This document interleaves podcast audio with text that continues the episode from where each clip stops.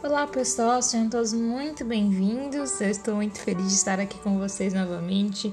Hoje é episódio número 97 aqui do 142 Palavras e nós iremos refletir em Abacuque, no capítulo de número 3, a partir do versículo 17, que diz assim: Mesmo não florescendo a figueira e não havendo uvas nas videiras, mesmo falhando a safra de azeitonas, não havendo produção de alimento nas lavouras, nem ovelhas nos curral, nem bois nos estábulos, ainda assim eu exultarei no Senhor e me alegrarei no Deus da minha salvação.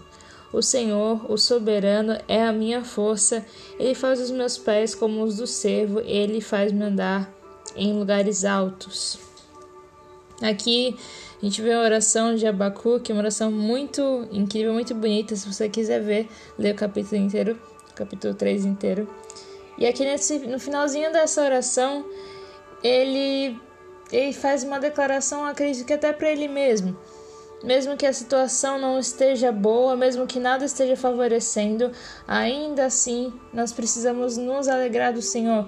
Mas Isa, como que eu vou me alegrar sendo que está tudo dando errado na minha vida?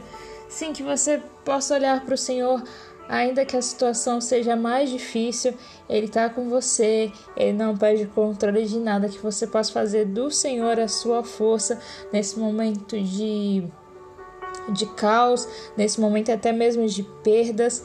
Ele, ele não se esqueceu de você, que você possa ter isso bem claro na sua mente.